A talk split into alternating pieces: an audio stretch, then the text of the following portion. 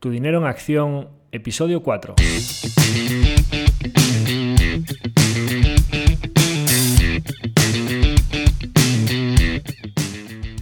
Hola, soy Javier Acción, asesor financiero independiente autorizado y registrado en la Comisión Nacional del Mercado de Valores con el número 149 y asesor del fondo de inversión Acción Global. Te doy la bienvenida a Tu Dinero en Acción, tu podcast de inversión, donde hablaremos de manera sencilla y cercana de conceptos, métodos y alternativas para rentabilizar tus ahorros. Si te planteas sacarle partido a tus ahorros o quieres descubrir qué opciones te interesan más, te invito a quedarte para aprender sobre finanzas con un lenguaje directo y sin tecnicismos. Si tienes alguna pregunta, duda o sugerencia, puedes contactar con nosotros utilizando las distintas vías que encontrarás en nuestra página web www.accioninversiones.com.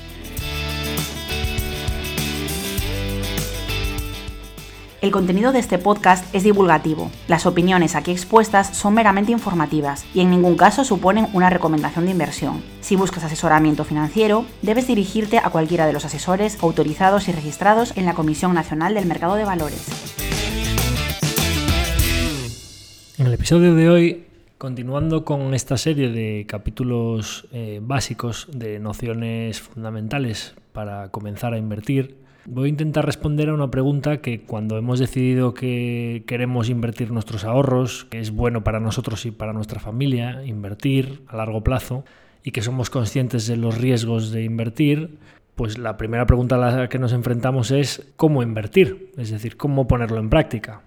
Esta cuestión tan básica, volviendo a lo de que lo obvio no es obvio hasta que se dice, probablemente para muchos de vosotros ya no tenga sentido responderla porque ya, ya estáis invirtiendo, ya tengáis experiencia, ya tengáis una plataforma, una cuenta abierta en un banco de inversión, en una banca privada, en un broker o tengáis un, un asesor externo que os ayude con todo esto, ¿no? Para todos vosotros eh, garantizaros que iremos hacia temas más entretenidos. Todos aquellos que ya os hayáis aburrido a estas alturas, os garantizo que iremos a hablar de negocios, que hablaremos de compañías y que intentaré entrevistar a gente interesante en el podcast, ¿no? Pero eh, hay que construir la casa por los cimientos, como bien he dicho en los capítulos anteriores, y creo que este aspecto para alguien que todavía tenga su dinero en el banco, que nunca se haya planteado invertir, pues mm, creo que son cuestiones básicas que debo responder antes de, entrar en la materia propiamente dicho de la inversión, ¿no? Entonces, ¿en ¿cómo invertir? Bueno, la primera pregunta que debemos eh, respondernos a nosotros mismos cuando nos planteamos esto es si queremos hacerlo por nosotros mismos o, o, vamos a pedir ayuda externa. ¿no? Esto es un factor fundamental sobre el camino que vamos a seguir y creo que es una derivada directa del tiempo disponible de la disponibilidad de horas eh, cada día, cada semana que nosotros tengamos fuera de nuestro horario laboral y ya contando con el tiempo que pasemos con nuestra familia, etcétera, de tiempo disponible para poder gestionar nuestras propias inversiones. Porque esto de la inversión, como he dicho en capítulos anteriores, es muy complejo. Y la verdad es que cuando no tienes experiencia o no tienes una formación específica, lo más probable es que las primeras experiencias eh, sean bastante negativas. Entonces, bueno, si existe alguna persona que tiene tiempo disponible o ya tiene una formación, una base financiera, pues porque en su trabajo, en su carrera, etcétera, ha tenido contacto directo con cuestiones como la contabilidad, gestión de negocios, eh, temas financieros, contacto con, con, empresas, con fondos de inversión, etcétera, pues maravilloso. Creo que gestionarse a uno mismo la cartera o la cartera de su familia es una experiencia estupenda que se la recomiendo a todo el mundo porque el aprendizaje que obtienes al analizar diferentes negocios, al analizar carteras de fondos, analizar diferentes gestores, estar pendiente de la economía, etcétera, etcétera, es, es muy, muy, muy enriquecedor y muy aplicable para muchas cuestiones eh, de nuestro día a día. Pero es importante que le dediquemos tiempo porque pasan cosas todas las semanas, por muy inversor de largo plazo de comprar y mantener que seamos las empresas mm, no son eh, estáticas, sino que son dinámicas y tenemos que estar pendientes de muchísimas cuestiones. Por mucho que digamos que el entorno, la macroeconomía, mm, no dejemos que afecte a nuestras inversiones, en realidad eh, hay decisiones como los tipos de interés, la inflación, la política monetaria, etcétera, que pueden afectar eh, muy mucho a, a alguna de nuestras inversiones y como mínimo debemos estar pendientes cada semana de lo que está pasando, estar pendientes de lo que tenemos en cartera, de los cambios que ha habido, de los resultados de las compañías, etcétera, etcétera, y realmente eso es lo que nos va a llevar a obtener un aprendizaje. ¿no? Sí que recomendaría que las personas que vayan a decidir autogestionarse la cartera, eh, si ya tienen una experiencia previa porque han trabajado en el sector financiero, etcétera, pues por supuesto vayan directamente a aplicar esa experiencia sobre el conjunto completo de su cartera y sus ahorros, pero quien vaya a iniciarse en este mundo y todavía vaya a ir poco a poco adquiriendo los conocimientos, vaya a ir formándose, etcétera, no sirve de mucho hacerlo con una cartera virtual porque las emociones, las sensaciones, cartera virtual, por ejemplo, hacer operaciones ficticias, ¿no? Pues compro 50 acciones de Santander a este precio, tantas de Telefónica a este otro, o tantas de Amazon a este otro, y ahora simulo lo que pasaría y voy viendo qué rentabilidades obtendría antes de hacerlo con mi dinero real, ¿no? Pues eso probablemente podamos aprender algunas cosas, pero luego los resultados que vamos a obtener cuando lo hagamos de verdad con dinero real no van a ser los mismos, ¿no? Porque un factor fundamental en todo esto de las inversiones es, son las emociones. Y las emociones de una cartera ficticia no tienen nada que ver con las emociones y las decisiones que tomas cuando te cae una compañía y ahora redoblo la posición o no lo hago. Si es dinero ficticio, vamos a redoblarlo siempre. y eso probablemente cuando tengamos una pérdida del 50% en una compañía, pues va a ser más complicado que lo hagamos con dinero real y eso es a la decisión que nos debemos enfrentar realmente, ¿no? Con lo cual, si lo vamos a hacer con dinero real y probablemente cuando tengamos poca experiencia, las primeras eh, operaciones, las primeras rentabilidades de los primeros años van a ser malas, hagámoslo con cantidades eh, razonables cantidades razonablemente pequeñas, quiero decir, con respecto a lo que es el resto de nuestro patrimonio, y hagámoslo sobre todo como si fuese un máster, ¿no? Es decir, vamos a hacer una inversión asumiendo que es una cantidad que nosotros nos podemos permitir perder en su totalidad y que en caso de que lo perdamos, que sirva como un aprendizaje, como una inversión que hemos hecho nosotros mismos, como en nuestro perfil, en nuestra experiencia como inversor y que sea una cantidad que nosotros pongamos a fondo perdido asumiendo que si van bien las cosas, pues genial, pero que si van mal las cosas, pues sea una cantidad que nosotros podamos permitirnoslo, ¿no?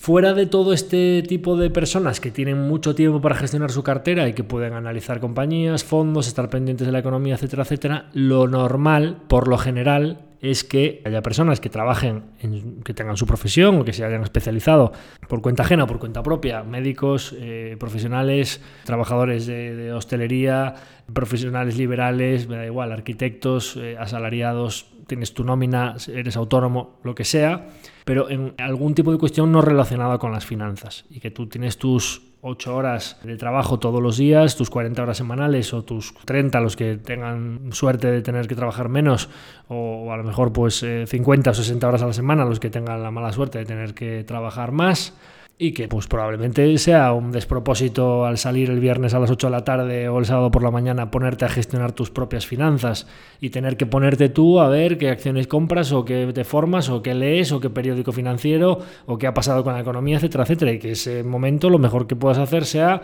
estar con tus hijos jugando en el parque o irte a bañarte a la playa o subir a la montaña o tomarte una caña con los colegas. O decir, disfrutar de tu tiempo libre, ¿no?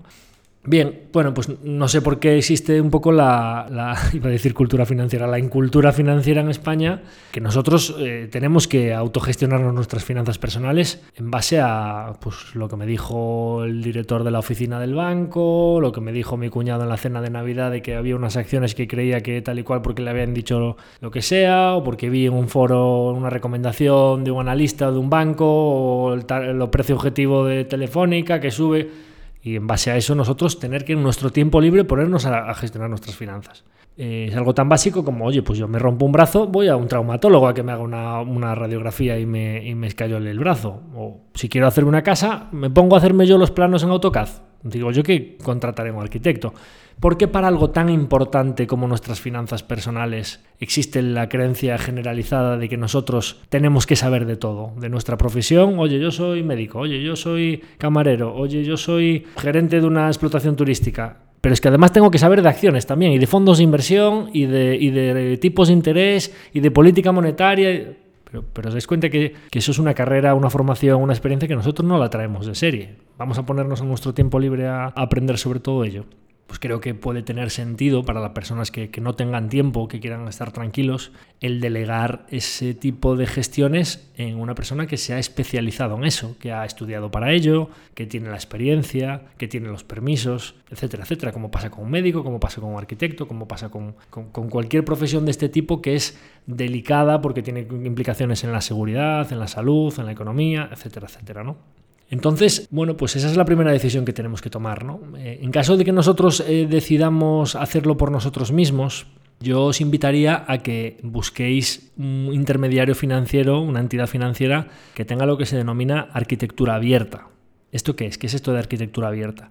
Arquitectura abierta es que busquemos una entidad que sea una puerta de entrada a todos los mercados financieros, a todos los activos que hay a nivel global y que nosotros podamos escoger abiertamente el mejor activo en el que queremos invertir. No que nosotros estemos obligados a comprarnos el sota caballo rey del catálogo financiero que tienen en la entidad de la esquina, que suele ser nombre de la entidad, apellido 1, apellido 2, eh, nombre de la entidad, apellido 3, apellido 4, pero siempre con el nombre de la entidad delante, es decir, producto propio, altas comisiones, poca transparencia.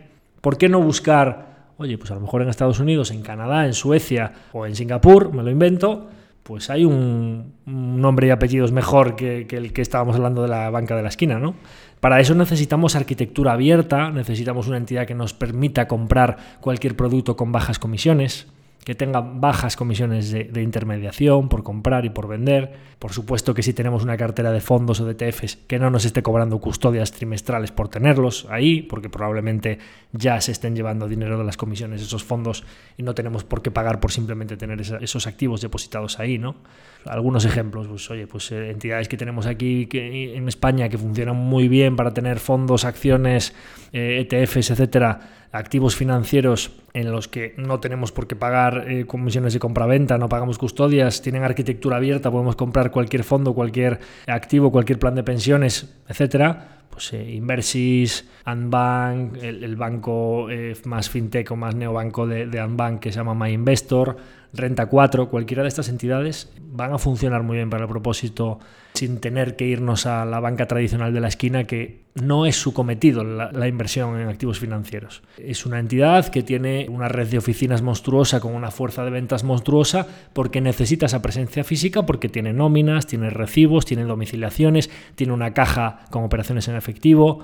Nosotros si le vamos a hablar de un bono subordinado de Naturgy al 5,5%, probablemente nos va a decir de qué me estás hablando. O si le hablamos de comprarnos el Morgan Stanley Global Opportunities, le nos diga, pues que ese fondo nosotros no lo tenemos. Tenemos el nombre y apellidos renta variable, nombre y apellidos de la entidad eh, renta fija estructurado garantizado tal, preferentes tal, eh, depósito a 12 meses cual y el plan de pensiones nuestro que estamos en la campaña de fin de años. Punto, se acabó. Todo el resto de cosas que le pidamos se salen de su día a día, no es para lo cual el, director de zona les llamó esa mañana para que llegase al objetivo, no les aporta nada, no, es, no, se van a mover para que nosotros tengamos un activo financiero mejor.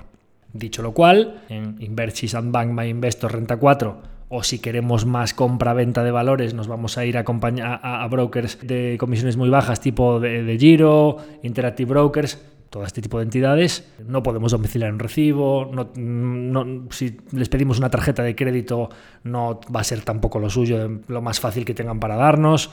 Eh, domiciliar una nómina, el recibo de la luz, ir a sacar un cajero. No, pues son entidades que no tienen una red monstruosa de oficinas, que no tienen que pagar todos esos costes, tienen su estructura de comisiones preparada para invertir en activos financieros, por no cobrarnos por la cuenta, no cobrarnos custodia, no cobrarnos por transferencias pues lógicamente cada entidad para lo que es, ¿no? Yo siempre recomiendo que tengamos nuestra banca del día a día, nuestro recibo de autónomos o nuestra nómina, y nuestros recibos, nuestra tarjeta de cajero, nuestra mm, todo lo que es en nuestro día a día en un banco especializado en operativa, que tenga disponibilidad para, en caso de que tengamos alguna necesidad, tener una persona de mano para contactar con ella, cualquier gestión. Hay que intentar no pisar las oficinas lo mínimo posible, ¿no? En, el día, en el mundo en el que estamos hoy, hoy en 2021, pero si tenemos que hacer cualquier gestión, tener una banca accesible, que funcione, una buena tarjeta sin comisiones, etcétera, etcétera, y un compartimento diferente, que están siempre comunicados, que oye, voy generando ahorro, traspaso el dinero para mi banco de inversión. No tengo una necesidad porque voy a cambiar el coche o lo que sea, traspaso el dinero para mi banco del día a día. Pero cada uno en su cometido. Igual que le pagamos a una compañía telefónica, a la compañía de la tele, a la compañía de la luz, un banco de inversión, un broker para invertir es completamente diferente de una banca comercial, ¿no? Dicho esto, pues claro, eh, siempre se tiende a pensar, ¿no? Pues a lo mejor los, patrimonios que tienen un poquito más de dinero, o, los más eh, patrimoniales, eh, bancas privadas, etcétera.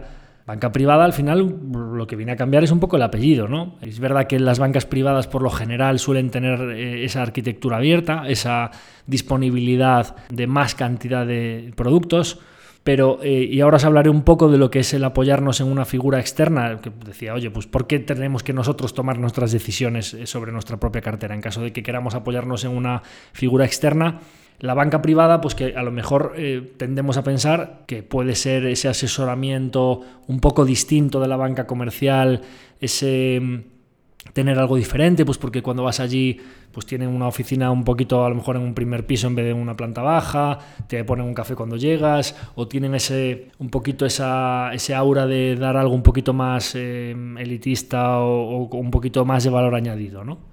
Bien, todo eso, pues es así, parece que el servicio es un poco diferente, parece que, al final pues tienen acceso a mucha más cantidad de productos, pero lo que tenemos que pensar un poco es, nosotros nos estamos intentando salir, vamos a tomar las decisiones por nosotros mismos o vamos a pedir asesoramiento a alguien externo. ¿Qué es lo que intentamos evitar con todo esto? ¿no? Es decir, cuando nosotros estamos buscando una cartera buena para nuestro futuro, al final lo que estamos buscando es, sea porque nosotros tomamos las decisiones o sea porque alguien nos ayuda, estamos intentando alinear los intereses de la persona que toma las decisiones de inversión con la persona que es el dueño de sus ahorros, el que le ha costado ganarlos.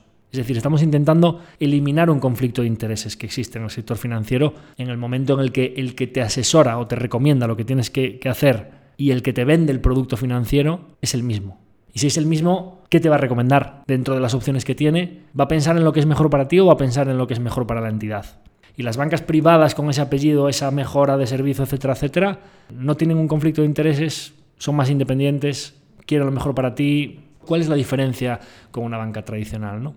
Recientemente pues, me han contado dos historias eh, que son bastante características un poco de todo este tipo de funcionamiento de las bancas privadas en cuanto a que, por ejemplo, oye, ¿por qué nunca, si yo quiero tener una parte de, liquidez en la cartera, ¿por qué siempre me tratan de recomendar que tenga, oye, no, no lo tengas en la cuenta, ten un monetario o un producto de renta fija Oye, si yo quiero tener un 50% en renta variable, ya hablaremos de las alternativas de inversión, ¿eh? que eso vendrá en los próximos capítulos, pero ¿por qué no me dejan o por qué siempre están intentando que yo no tenga liquidez en cuenta? Oye, pues a lo mejor será que el monetario y el producto de renta fija algo de comisión les genera y resulta que el, saldo en cuenta no solo no les genera ninguna comisión, sino que les está costando en estos, tipos de, en estos tiempos de intereses negativos. ¿no?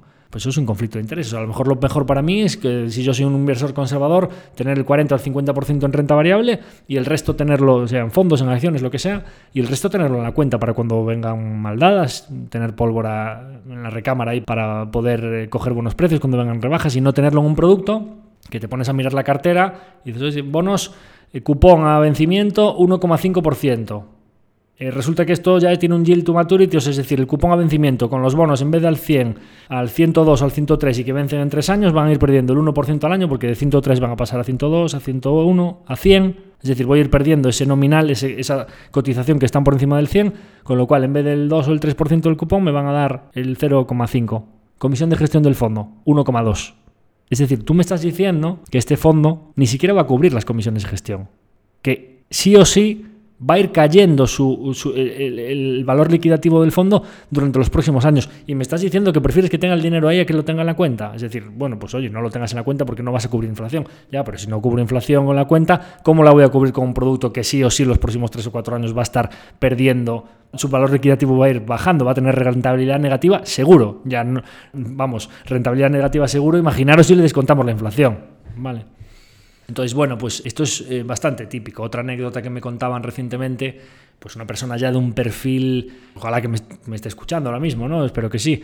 Eh, un perfil que pues, sabe bastante, ha tenido trabajo trabajado con distintas bancas privadas, con distintos brokers, tiene una cartera ya eh, pues, bastante amplia, con distintos activos, etcétera. Empecé a trabajar con una entidad y resulta que la entidad, pues oye, compraron un fondo y resulta pues, que había tenido como 4 o 5 años malos y un año pues, que había subido un 20% el último año, ¿no? Y oye, pues claro, pues claro, al final pues es fácil venir y decirte, oye, pues es que este año ha sido muy bueno, ¿no? Mira, llevas un 20% tal. Ya, pero bueno, y eh, anualizado, pues coge la ficha del fondo y dice, oye, pues esto anualizado, menos 2, menos 2, menos 2, tal, 20, pues esto está dando un 6% anualizado. Dice, no, no, no, pero desde que yo lo compré, para mí, la, rentabilidad anualizada para mí desde el momento en el que entré, que no es exactamente la del fondo, porque depende si entraste más arriba o más abajo. Ah, eso tendría que mirártelo. No, no, no, no soy conocedor de ese dato. Bueno, pues entonces quiero decir, tú no, no has mirado eh, mi ficha de cliente, no has entrado en mi posición, no has entrado... Es decir, tú tienes un producto general para todo el mundo en el que al final pues tienes a dos o tres personas selectores de fondos en Madrid o en Londres, donde sea, en una central, y una red de venta muy amplia con una serie de fondos recomendados que al final son los que le colocáis a todo el mundo, ¿no? Tiene 70 años, perfil conservador, 10% renta variable, tal. Tiene 50 años, perfil medio, 50-50, tal. Tiene 30 años, perfil agresivo, tal, tal, tal. Los fondos del perfil agresivo son Sota, Caballo, Rey. Los del otro. Y eso son para todo el mundo. Vamos a monetizar esa estructura, darle escala, que la industria de gestión de activos es maravillosamente escalable. Si tenemos a tres personas en Madrid, más toda esa red de ventas que además van con objetivo variable, vamos a intentar escalar todo esto al máximo. ¿no? Eso es lo que hay, eso es lo que hay en el sector y además pues hay que intentar salirse de todo esto y pensar por uno mismo o tener al lado a alguien que piense por uno mismo y, y que nos diga los mejores consejos para nosotros. ¿no? Claro, a lo mejor alguno tiende a pensar o dice, solo hablas mal de, solo hablas mal de, los bancos y la banca privada y, todo esto, ¿no? O no solo hablo mal, o sea, creo que hablo de manera, según mi opinión o mi forma de ver un poco cómo funciona la industria, acabo de hacer mención a varios eh, proyectos e iniciativas que me parece que son buenísimas y creo que seré lo más descriptivo o objetivo que pueda, ¿no? Es decir, me encantaría dar muchísimos nombres siempre que hable bien, concretar con nombres y apellidos exactamente cuando hable bien y cuando hable mal, pues eh, o daré una opinión negativa sobre algo, seré más descriptivo, genérico y no hace falta dar eh, ningún nombre, ¿no? Entonces, bueno, en cuanto al tema de las bancas privadas, a mí, por ejemplo, pues me encantaría que me llegase un cliente y me dijese, mira, es que esto es lo que tengo. Y que de repente me encontrase, pues por ejemplo, una persona mayor de 60 o 70 años que le hubiesen preguntado, oiga, ¿cuál es su plazo de inversión? ¿Cómo, que cuál es mi plazo de inversión a los 70 años? ¿no? Pues es que es una pregunta que hay que hacer. Porque una persona de 70 años puede tener un plazo de inversión más largo que una persona de 25 o de 30 que acaba de terminar la carrera. Y dices, pues Javier, ¿cómo, ¿qué barbaridad es esta? ¿Qué estás diciendo? Claro, siempre se suele decir, no, mira, es que hay que invertir en renta variable. Hay varios eh, típicas calculadoras, fórmulas mentales para hacer un cálculo rápido. No, 110 o 100, 110 menos, menos tu edad. 110 menos tu edad, si tienes 30, pues te da un 80. Tienes que tener un gran porcentaje de tu cartera en renta variable. Si tú tienes 70 años, 110 menos tu edad te da un 30 o 40%, ¿no? En renta variable tienes que tener una cartera muy conservadora, mucha renta fija y demás. Esto es lo que tienden a hacer en general los bancos, bancas privadas. Yo creo que nunca se han parado a preguntarle, oiga, eh, ese, todos esos ahorros, da igual, cartera, una típica persona, patrimonio medio, medio alto de, de persona de edad avanzada que lleva toda su vida trabajando con sus empresas o incluso a lo mejor que ha vendido una propiedad o que incluso heredó y después, yo qué sé, pues un cliente de, edad eh, ya jubilado, etcétera, pues que puede tener 500.000, 600.000, un millón, dos millones. Hay mucha más gente de la que pensáis de, este tipo de perfiles que tiene su dinero en una típica banca privada, ¿no? Pues es que tienes que tener una cartera muy conservadora y claro, el, perfil promedio español de 60, 70 años va pensando que él es un cliente conservador y que tiene que tener todo muy tranquilo y que no soporta la volatilidad. Es que las personas que lo reciben o que quieren invertir su dinero, ya no sé que a lo mejor es que lo único que pretenden es decirle lo que quiere escuchar y que teniendo una cartera con mucha renta fija es una maravilla, pero deberían hablar con él y poco a poco ir ganándose su confianza para decirle, oiga, es que usted, ¿qué necesidad va a tener de ese dinero? Es decir, ese dinero, ¿usted considera que se lo va a gastar o que va a necesitar disponer de él antes de, que tenga un problema de salud o que fallezca, etcétera, o tiene una pensión más que suficiente, tiene usted unas rentas porque tiene algún inmueble alquilado, tiene una disponibilidad de liquidez que, que no tiene que tocar esta otra cartera, este patrimonio. La verdad es que yo, por mi experiencia, en la mayoría de los casos es así. Es decir, ese dinero lo van a disfrutar sus hijos o sus nietos, en la mayoría de los casos. ¿Cuál es el plazo de esa inversión entonces? Probablemente estemos hablando de plazos de inversión de 30, 40, 50 años en adelante. Entonces, vamos a compararlo con una persona que acaba de terminar la carrera y que tenga a lo mejor pues 50.000 o 100.000 euros que le han venido pues de una herencia o de que resulta pues que ha montado un negocio y le ha ido bien y tiene y resulta pues que tiene 50.000 euros y dice, oye, pues joder, pues tienes que invertirlos todos en renta variable porque eh, tu plazo de inversión es larguísimo. Mm, pero resulta que ese chaval de 25 años que acaba de terminar su carrera quiere hacerse un máster en Estados Unidos el año que viene y que cuesta 50.000 euros. Esa persona no puede invertir ni un duro en renta variable. Tiene que tenerlo todo en el activo menos volátil que exista, en cash, puro, puro liquidez en la cuenta. Porque cuando vaya a estudiar ese máster probablemente no puede asumir la posibilidad de que tenga en vez de 50, 45 o 40 mil y no poder hacer esos estudios que son tan importantes para su carrera. Con lo cual, pues ahí tenéis un ejemplo de que el perfil de inversor o el porcentaje que tenemos que tener en renta variable no tiene nada que ver con la edad. Depende un poco de la disponibilidad y del plazo real que vamos a tener que asumir nosotros para ese dinero. Por lo cual a mí me encantaría que me llegase alguna persona de, edad más avanzada, 50, 60, 70 años, y me dijese, mira, es que vengo de una banca privada y resulta que tengo una cartera, porque como es un dinero que no necesito, pues 100% renta variable y en fondos, pues mira, Robeco Global Consumer Trends, Sailor Global Growth, no solo me estoy yendo a fondos eh, Growth, eh, US Value. Mm, fondos eh, de este tipo, eh, Bailey Gifford no sé cuántos, eh, pues eso, lo que os dije antes, ¿no? Eh, Avantage Fan de, Juan Gómez Bada o el otro de True Value, Valentum, Numantia, pues una cartera de este tipo. Oye, ¿qué creéis que le voy a decir a esa persona? Estás muy bien donde estás, no te muevas. Es decir, lo están haciendo realmente bien contigo, vas a hacer un retorno muy razonable a largo plazo, vas a componer tu capital. Los afortunados que, a los que les quede tu patrimonio probablemente cuando les quede van a tener bastante más dinero del que tienes ahora mismo. Vais a ser muy independientes para tomar decisiones. Encantadísimo. Esto realmente sucede muy pocas veces, ¿no? Como he puesto algunos ejemplos eh, negativos de, situaciones que suceden con las bancas privadas, quiero también poner algún ejemplo positivo para que veáis que no estoy siendo simplemente crítico, sino que eh, me gusta contar las cosas como han sucedido para que tengáis ejemplos claros y que también hay cosas que de vez en cuando te encuentras con perlas por ahí, ¿no? Un poco eh, inesperadas. Tengo un cliente, partícipe del fondo, que seguramente él cuando lo escuche se reconocerá por lo que voy a contar, deportista profesional y, resulta que él tiene una parte de sus ahorros en una entidad que tampoco hace falta dar nombres, pero bueno, una típica entidad de banca o privada o similar de tipo de inversión, que creo que tiene origen italiano la entidad y pues tiene muchos clientes de este perfil, deportistas profesionales y demás. ¿no? Mi experiencia anterior con este tipo de entidad, pues eh, ya teníamos algún participante anterior que venía de allí pues típica cantidad de fondos de fondos, te monto una cartera con fondos de casas americanas, pero no me mato a seleccionar eh, qué fondos invierto ni qué empresas, sino que monto una cartera de fondos en las que te voy metiendo capas de comisiones, el uno y medio y te cobro luego el dos y pico, tal, te vas a un TER, un coste total de, de ratio total de costes del tres y pico por ciento en la cartera. Además, luego te digo que cada seis meses de repente hay un fondo que digo que no funciona y te lo muevo y te lo meto en otro que tiene una comisión de suscripción del 5% o, o el que saco tiene una comisión de reembolso del 5% y bueno, te calculabas allí un poco todo el total de comisiones que terminaba, y me decía, no, es que joder, llevo 5 años y es que la rentabilidad es bastante pobre.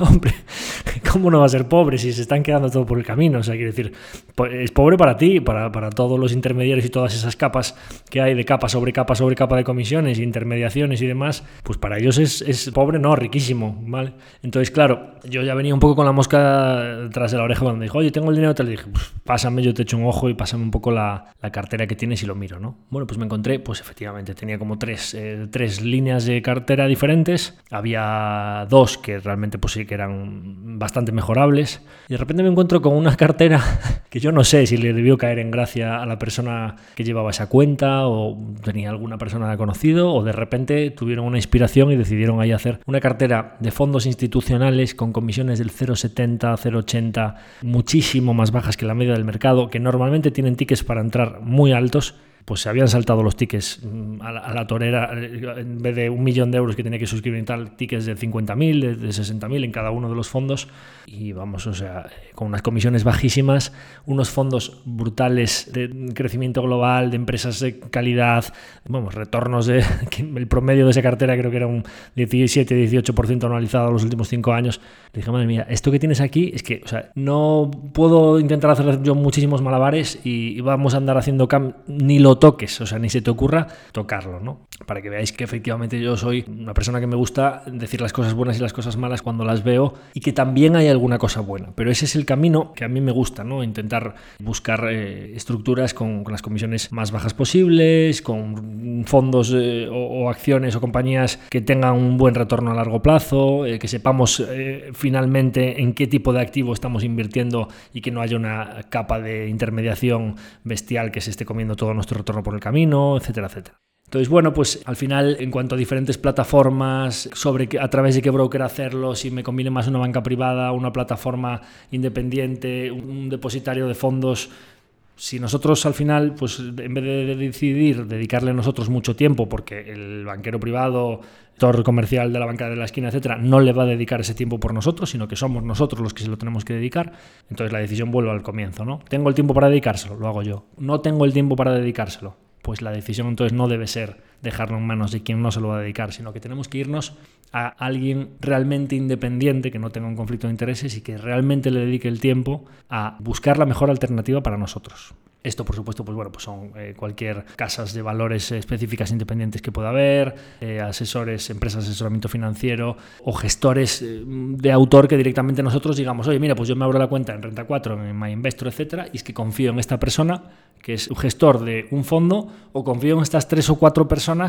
que son gestores de referencia, diversifico la cartera eh, entre tres o cuatro gestores que me parecen de confianza y que son ellos, ya no necesito un asesor que me diga qué cartera de tres o cuatro fondos que tal, porque yo me los busco, que sea un perfil un poco más avanzado, ¿no? Oye, no tengo ni idea, tengo el dinero en el banco y quiero que alguien me eche una mano, busca un asesor.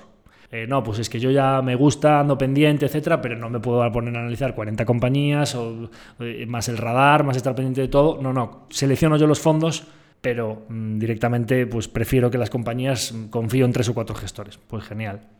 Claro, cuando hablamos de gestión, de gestión independiente en nuestro país, pues se tiende a pensar que a lo mejor pues, eh, pues nosotros, nuestro fondo, Acción Global o yo qué sé, pues Valentum o, Value, fondos eh, de referencia en, en la gestión eh, un poco independiente de Nueva Ola en España, ¿no? Oye, pues es que si un cliente saca el dinero del banco y se compra a Luis y a Chus de Valentum, eh, eso pues es mi competencia. Y eso no es bueno para mí. Error. Error. Error gigantesco. Nosotros no somos competencia entre nosotros. Nosotros somos la alternativa.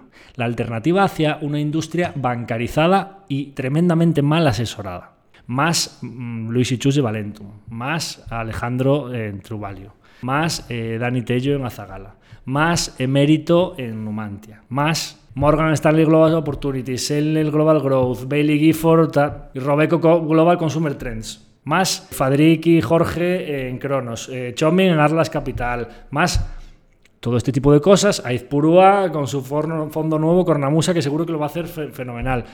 ¿Con esto qué os quiero decir? Que quiero decir que eh, la alternativa todo esto, estamos hablando, pues nosotros tenemos 18 millones en el fondo, el otro 50, el otro 100 somos todos hormiguitas comparados con el nombre y apellidos cartera dinámica Europa que tiene 1.4 billion. El, no sé qué renta variable europea que tiene 400 millones. El otro acciones españolas que tiene 800 millones.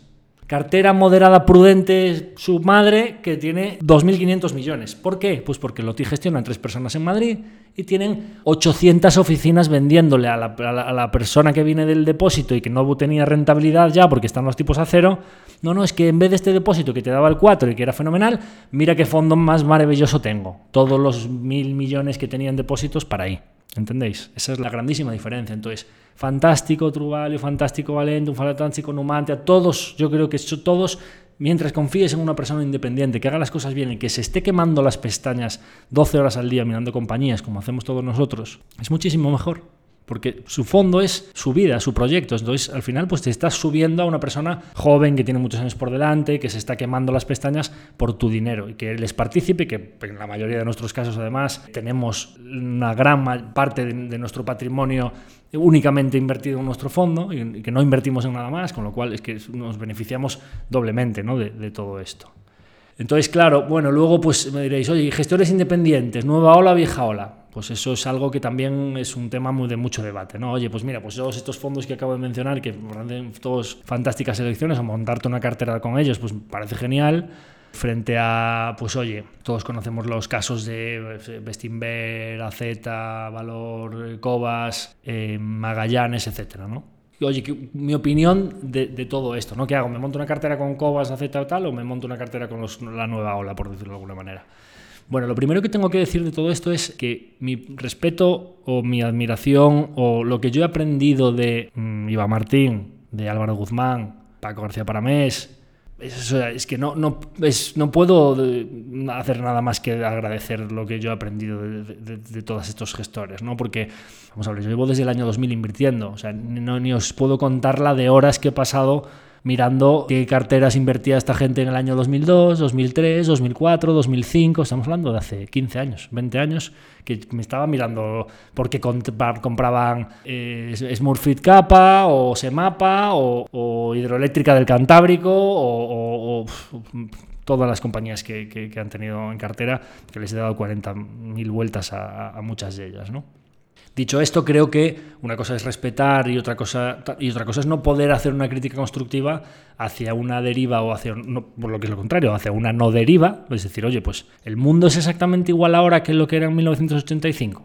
Pues, pues habrá, a lo mejor hay que evolucionar en cuanto a que en un entorno de tipos de interés al 10, 12, 15% no es exactamente lo mismo que un entorno de tipos de interés al 1 y que, no, es que van a subir los tipos, pues a lo mejor suben al 2 o al 3 o al 4 pero vamos a ver, en el mundo desarrollado en Occidente, conforme el coste de capital baja, es decir, se reducen los riesgos porque la seguridad jurídica aumenta y además que una, la pirámide demográfica invertida implica menos nacimientos, menos presión inflacionista y un desarrollo tecnológico que es deflacionario por definición, aunque ahora mismo justo estemos en un momento de un poquito más inflación por políticas monetarias de mucho eh, aumento de, oferta monetaria y bajada de tipos de interés, en general, eso es una cuestión coyuntural o táctica, pero estructuralmente el, mundo desarrollado es deflacionario. Pues oye, ¿por qué vamos a pensar que los tipos de interés tienen que volver a esos entornos? Y si no vuelven a esos entornos, en un mundo de bajo crecimiento y tipos bajos, el crecimiento a futuro las compañías que crezcan muy por encima de la media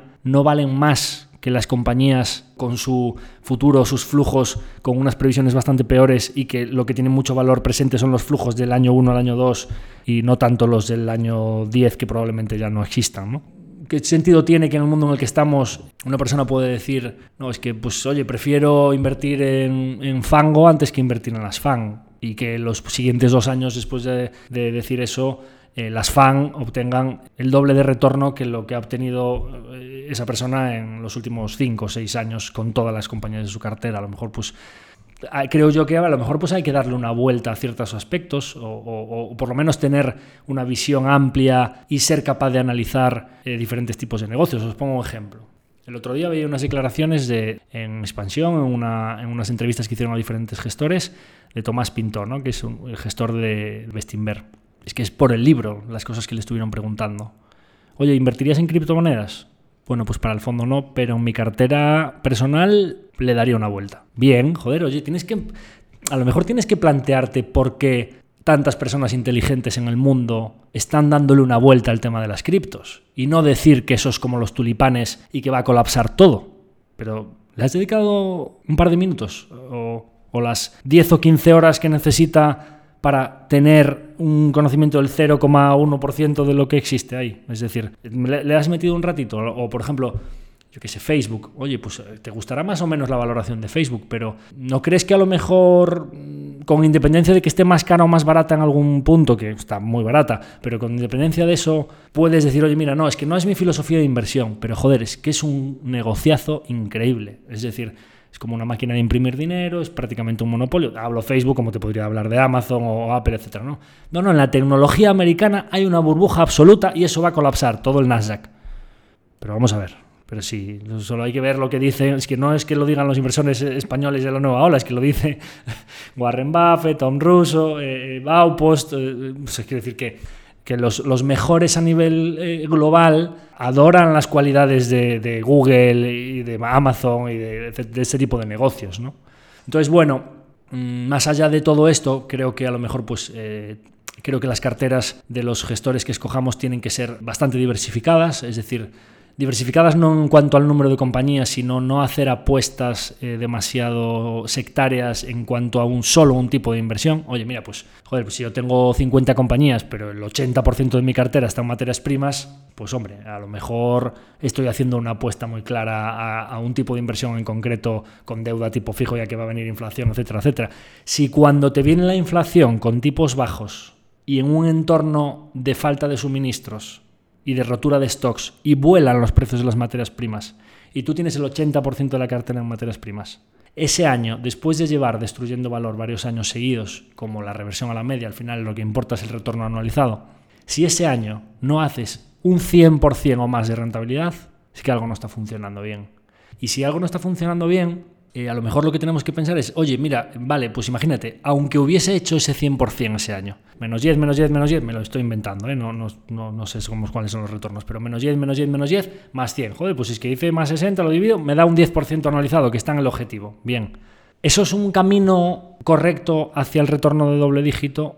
O a lo mejor, si en vez de ser más constante a largo plazo, si he tenido un periodo tan largo de, de underperformance, mucha gente, o sea, de rendimiento por debajo de la media del mercado, muchos inversores probablemente se me hayan quedado por el camino, ¿no? Es decir, ¿de qué sirve que yo haga un 100%? Y ya no te digo si no lo hago. El último año, si, si, muchos inversores se han ido el año 4, el año 3 o el año 2 con una pérdida importante, ¿estoy consiguiendo el objetivo, que es generar interés compuesto a largo plazo para mis partícipes? No, es que bueno, pues hay que hacerlo a 5 años o más, etcétera.